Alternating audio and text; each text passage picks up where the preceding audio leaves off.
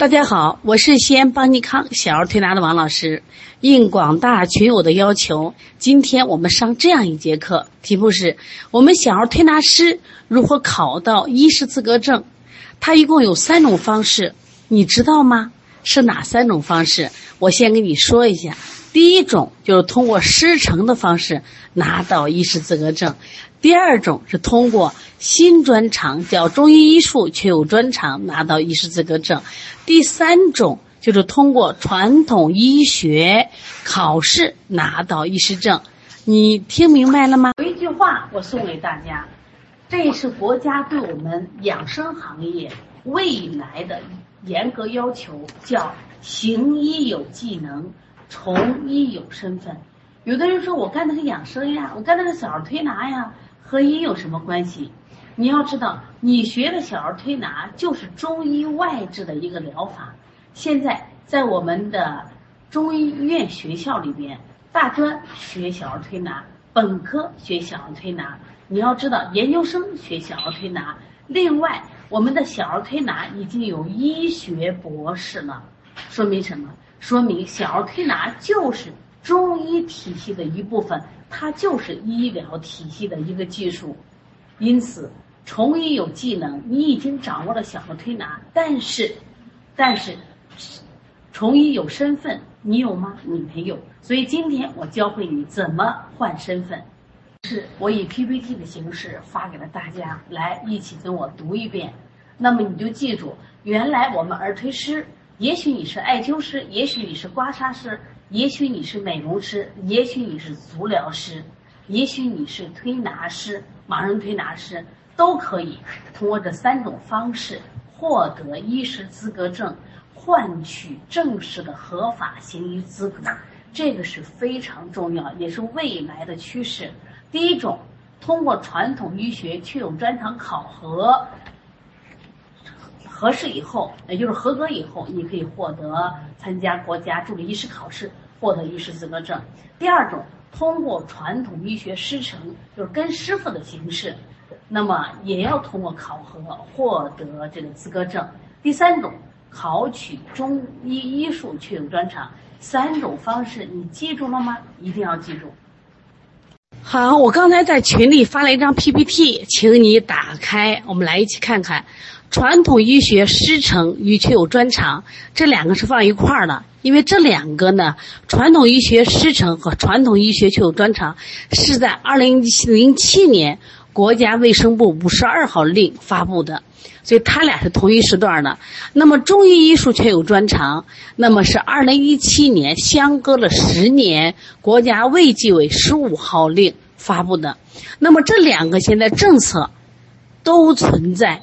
都适用，也就是说，目前呢，因为这两个政策的存在，也就是说有三种形式可以获得中医医师。一个是二零零七年卫生部五十二号令实行了传统医学师承和确有专长人员医师资格考核办法，另一个是二零一七年实施了讲了二零零七年国家卫生部五十二号令实施了传统医学师承和。确有专长人员医师考试考核办法。那么十年之后，二零一七年又实施了中医医术确有专长人员医师资格考核注册管理暂行办法，这是卫计委十五号令。而且两个政策并行，注意它的名字有点区别，有没有区别？有区别。那么二零零七年对传统医学，二零一七年叫中医医术。其实传统医学也是中医，但是这两个政策它一定是有区别的。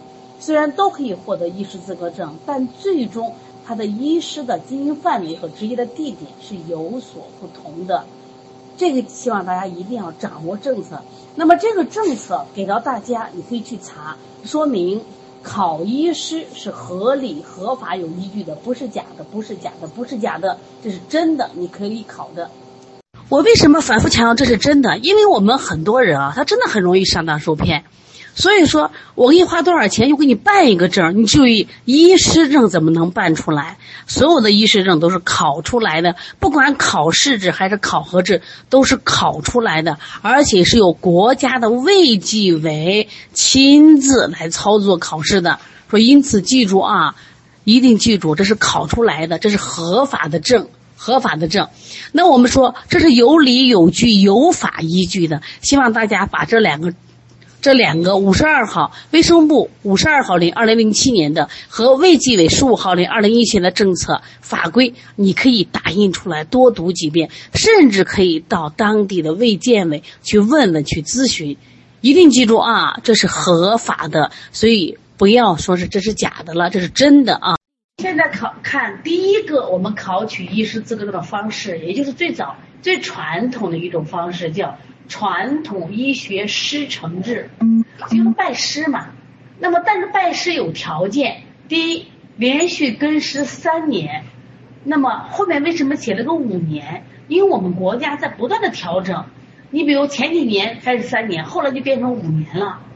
那么，而且还有个难度在哪？指导医师就是你拜这个师傅，他一定是要从事中医药十五年以上，或者。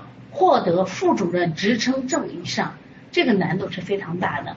大家知道，我们在一个城市的中医医院特别少，也就两个。你比如说，一个像我们西安市一个，省中医一个，那么各地区也就那么一个中医院。你要找西医的医生可能多，中医的大夫很少，所以第一步跟师就很难。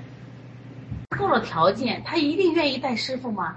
因为他第一个带的徒弟，呃，带带徒弟嘛。第一个，他带的徒弟基本就是他们这个医院的徒弟，在外面带徒弟，他一定要筛选，他一定要对眼，一定要对圆。所以说呢，呃，传统医学师承有一个难度就在选择医生上了，不是说你有钱就一定能够选上医生。那么你的中医基础要有，如果你医生跟你沟通你什么都不会，你说我是小白，医生说你是小白，我不带你。他要的基本都是有一定中医基础。你像我们陕西有个医群门诊，他所要拜师必须是考上中医医师资格证，他才什么带徒弟。你看没？他要求更高了吧？所以说这个有难度。当然，如果你家里有这样的中医师，那条件就更好了啊。那么学了三年或五年以后，要不要考试呢？第二步要通过出师考试。好，我们继续说一下传统医学师承。以刚才我发这个为标准啊，刚才有一点问题。第一步，连续跟师三年或五年，记住，指导老师是个难点。选老师的时候，必须从事中医十五年，获得获得副主任职称证以上。你看，以上。所以难度很大，因为我们现在有十五年以上的老中医确实不多，在获得副主任职称以上的也不多，所以这就是报师承的一个难度。那么第二个呢，他一样考试，千万不要说我报了师承了，我跟了名师学习了，我就不要考试。不是的，必须参加师承的初试考试，就是三年，有的时候是五年以后，有的三年以后获得初师证。这个出师证相当于中医临床大专学历，实际上你的出师这三年等于你上了个大学，学生是在学校上了三年，你是跟着你的师傅学了三年，这一点听明白了吗？担心老师，我要报传统医学师承，他考试时间是怎么样的？不管报传统医学师医学师承还是传统医学确有专长，他两个是就是同时间发布的，不管哪个省都是同时间发布的。如果没有疫情的话，一般是三到六月报名，七到九月考试。如果你是一个努力而勤奋的学生，一次过，十月份就可以拿到这个证书了。那么这个考试范围，那我们一般是有可以考全科，也可以考单科。一般为了考试容易过，我们都是报单科，比如报一个中医内科，报中医个儿科，或者报一个什么中医的妇科和外科。那我们都建议报什么？尽量报中医的内科，相对比较好过。但如果你你是师承的话，那就考虑你的师傅。如果你报跟那个师傅是妇科的，那你就要考中医妇科；你跟着师傅是儿科的，你就要考中医儿科。你听明白了吗？如果你当年取得了好成绩，其实六十分万岁嘛，是不是？他每门课是一百五十道题，也就是说，那么九十分、一百八十分两门就过了。然后还有个技能啊，注意技能考试。相对是个难点，因为是考官问你来答，这个要好好训练的啊。那我们的学生在这方面特别优秀，因为我们把这方面训练的非常扎实，见了考官不心慌，而且呢给他练的题比较全，所以基本上见了考官秒杀。那么如果你第一次拿到了这个出师证以后呢，那下来干嘛？准备报考助理医师。助理医师什么时候报名的？来年的一月份。也就是说，今年是二零二二年。如果你在今年已经拿到了传统医学厨师证，那么进入明年的一月，千万别忘了赶紧去报考中医医师助理医师资格证考试。听明白了没？如果你参加报名了，就是当年的助理助理医师资格考试，然后呢，真的你又是个特别爱学习、特别有奋斗目标的人，然后你又一次考过了，那你还想不想考这种职业医师呢？助理医师在网上执业医师，那么时间正常时间是五年，但如果你把助理医师考上以后，你再考一个中医类的本科学历，三年后就可以参加考试。同样，如果你是个好学生，你三年后也是一战飘过，你就可以获得中医医师资格证。那么这个证跟别人的证一样吗？对，它跟我们中医院的主任医师、副主任医师。那么上了中医药大学的学生考的证是一模一样的，放心的，一模一样，想不想学呢？这是我们传统医学师承制。很多人说：“哎呀，老师，我想报传统医学师承。”但是它的好在哪儿呢？首先就要找一个名医。那你一出师，你一来学就拜了个名师，是不是特别好？因为名师他毕竟在当地有一定的威望，这是他的优点。那缺点呢？那就是不好找。就是你想找这样的医生，第一个医生那个条件太高，本身人数很少，金字塔；第二个医生要跟你谈眼缘儿，来问几个中医题，归脾汤你知道吗？补中益气汤你知道吗？你两眼一瞪傻小白，这个医生算不算？我看不上他。所以说，一般我们医生要的都是不是中医小白，一定有中医爱好的，有一定中医基础的。另外，这个费用相当高，有多高？那么一般情况下，这个传统医学师承最低起价三万九千八，咱们一般医生；稍微好一点的五万九千八、九万九千八，还有十九万九千八。我呢是作为一个学校的校长，也是我们学校就传就小儿推拿师考这个医师的一个直接负责人。从我个人这个建议上，如果你经济条件特别好，我觉得你可以报传统医学师承。那么他需要四年的时间。那么还有一个问题，不光老师要带你，其实你还得找一个学校给你培训基本，因为考试的时候不光考临床，他要考大题。所以我发现我们啊前面有很多学生，他确实拜的是名师，特别厉害，也学的一些临床知识，结果他考试的时候不行。所以考试的教法和临床的教法是不太一样的。